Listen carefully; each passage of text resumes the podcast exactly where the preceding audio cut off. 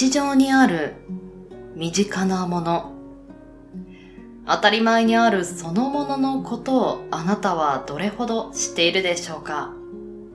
?1 月は年明けというところから紙から紐解くお正月をテーマにアイテムをお届けしています。今回は、暦。日めくりに卓上。多種多彩なフォーム。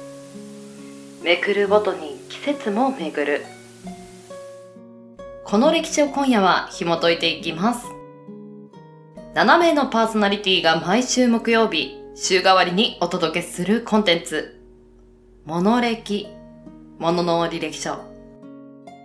今夜の担当は、時猫堂さんです。暦の遍歴に、リンクザストーリー。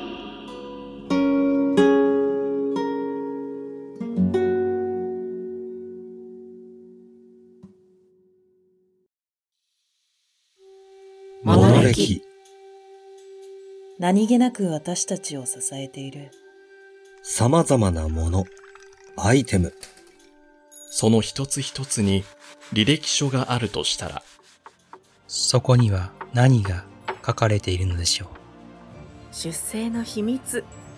どんな過程を経て、今ここにあるのか。あなたと共にページをめくりたい。これは、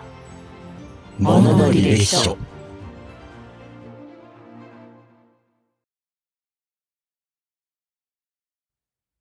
こんばんは、時猫堂です。週の折り返しも終わり、週末に向けて少しずつ動き出す木曜の夜、いかがお過ごしでしょうか？新しい年が始まり、正月気分も抜けて、新しい一年の日常がやってきましたね。皆様、今年もよろしくお願いいたします。そんな今宵、本日は暦についてお話ししていこうと思います。また新しい扉を開き、そこにはどんなエピソードがあるのか、少々お付き合いください。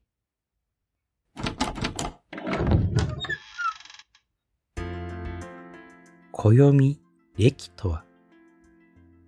時間の流れを年、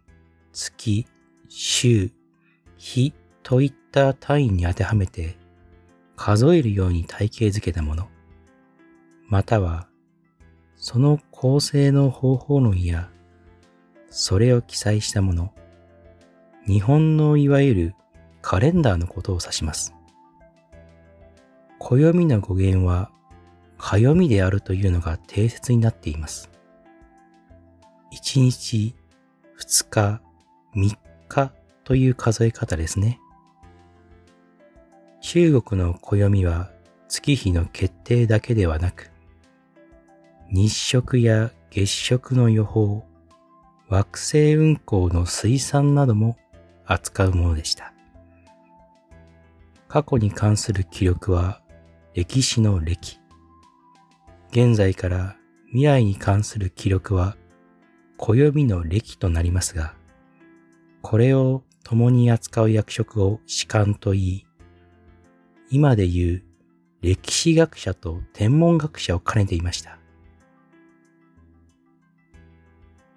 また、暦は未来を扱うものであることから予言的な性格を持ち、先生術と大きく関わることになります。占いに関わるものは歴中と呼ばれていました。古代エジプトにおいて、ナイル川の氾濫の時期に周期性があることに気づいたのが暦の始まりと言われています。人類が農耕を行うようになると、適切な農作業の時期を知るために、暦は重要なものになっていきました。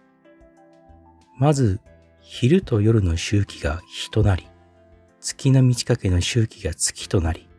季節の周期が年となります。このように、暦の考え方は、天体運動の周期に基づいていることから、その観測と周期性の研究が重要であり、これが天文学の基礎となりました。さて、暦は大きく分けて以下の3種類があります。太陽暦、太陰太陽暦、太陰暦。ちなみに、現在、世界各国で広く用いられているのは、太陽暦の一つであるグレゴリオ暦です。ここである人物に登場してもらいましょう。その人物の名前は、高橋義時。江戸時代後期の天文学者です。日本ではかつて、太陰太陽暦が用いられていました。平安時代から中国暦を輸入して使っていた日本は、やがて江戸時代後期にヨーロッパの暦と出会い、日本の天文学と暦はより正確で優れたものになります。その古い日本の暦を新しい暦に変えるきっかけとなったヨーロッパの暦を記した書物、ラランデ歴書を日本語に翻訳することに関わったのが高橋義時でした。彼の息子は二人より、長男であった高橋影義は、父の残したラランデ歴書の翻訳を進め、江戸幕府天文型として、日本の暦と天文学に大きく関わり、やがてシーボルト事件で罪を得て死罪になりました。次男の渋川影助は、兄の高橋影康がシーボルト事件で死罪にされた後、ラランデ歴書の翻訳を続けて、やがて日本で作られた最後の太陰太陽暦、天保暦を作り上げます。彼らの関係者には、日本地図の制作で知られた伊能忠敬がおり、高橋義時や高橋景康も地図の作成と測量に関わります。さらに彼らは天文型だという暦を扱う役職と、書物奉行という今でいう国会図書館のまとめ役もしており、暦の管理と歴史書の管理を同じ人物たちがまとめていたことは、暦と歴史の世界が隣り合わせに重なるものであったことを感じさせてくれます。さて、現在のカレンダーの暦にあたるグレゴリオ暦は、明治時代に導入されました。古い時代から用いられた太陰太陽暦は現在でも民間において年中行事や占いのために用いることがあります。これを旧暦と呼びますが、これはウルー月の置き方を天保暦に借りているものの、数値や計算法は現代の理論に従っているので、厳密には天保暦と同じものではありません。現在の中国でも太陰太陽暦が農暦という名前で使われており、基本的には日本の旧暦と同じですが、1時間の時差のために日がずれることが少なからずあります。先に述べたように、元来、暦は農業の仕事を支えるために作られたものであり、暦そのものは常に正確に日にちと年月、季節を予測するために作られていました。しかし、昨今の異常気象や寒暖の激変を考えれば、私たちの生きる時代の暦は違うものにならざるを得ません。このように、歴史と時代の変化の繰り返し、積み重ねの上で暦は現代の私たちの前にあるのですね。暦とは過去の蓄積であり、未来へ続く歳月と季節の地図と記録。そして、これを手に取り、見ることができるのは、現在の私たち。皆様も、ちょっと先の未来を感じるために、暦を手に取ってみてはいかがでしょうか。それでは、今回はここまで。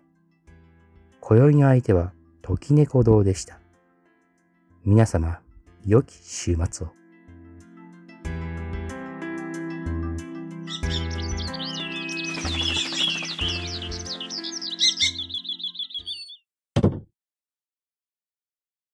今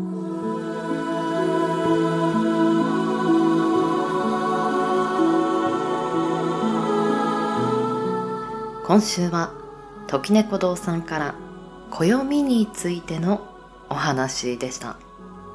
カレンダーができたきっかけは川の氾濫などが農作の文化に影響があり自分たちの暮らしを安定させることがきっかけでこういったカレンダー周期を測るものとして作られたと。先ほど時猫さんもおっしゃってたんですけど確かに現代では異常気象と言われる世の中になってきているので昔ほどのその季節の安定性っていうものはなくなってしまったのかもしれないんですが、まあ、大元をたどれば自分たちの暮らしを安定させより向上させていくことが趣旨。2023年になったので新しくカレンダーをまた置き換えたり貼り替えたりした方も多いと思いますのでぜひそこにちょっとワクワクする未来の予定や頑張りたいことなんていうのをねこそっと書いておくのもいいかもしれません。時猫堂さんお疲れ様でした。では来週1月19日テーマはおみくじ。お相手はみぎさんです。番組の感想もしくはお便りは Twitter アットマーク SAKO アンダーバー PODCASD サコポッドキャスト。アカウント名はモノレキチャンネルにてお待ちしております。ツイッターの投稿もハッシュタグカタカナモノレキ。にてつぶやいていただけると嬉しいです。ではまた来週。この時間にポッドキャストでお会いしましょう。